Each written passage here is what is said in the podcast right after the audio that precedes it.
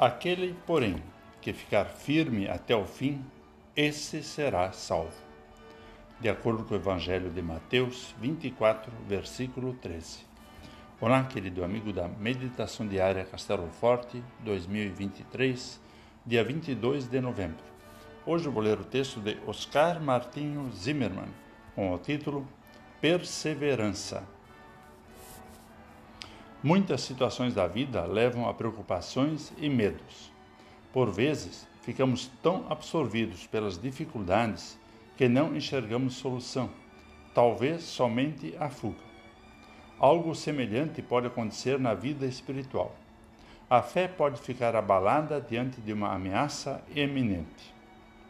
Quando os discípulos perguntaram a Jesus quando seria o fim do mundo e sua segunda vinda, ele os exortou a que ficassem atentos, a fim de não serem enganados por ninguém, pois surgiriam muitos falsos profetas. E Jesus então passou a falar de guerras, de que haveria sofrimentos como fomes e terremotos, e que seus seguidores seriam odiados, perseguidos e mortos. Que cenário temos hoje no mundo?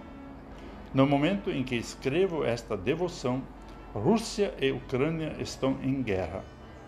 Os ucranianos, deixando suas cidades, fogem para países vizinhos a fim de buscar refúgio.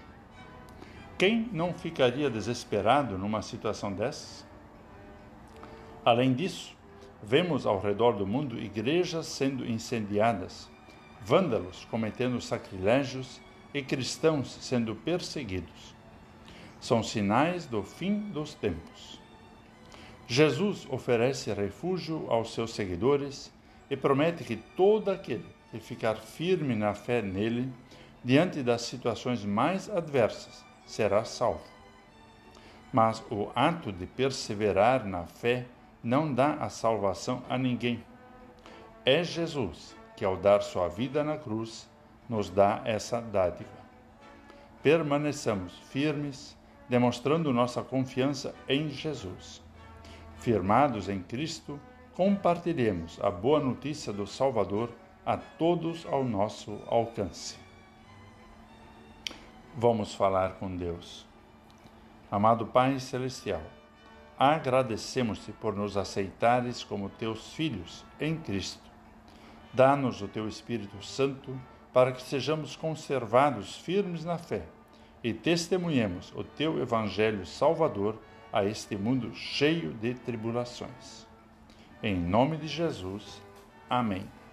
Aqui foi Vigan Decker Jr. com a mensagem de hoje.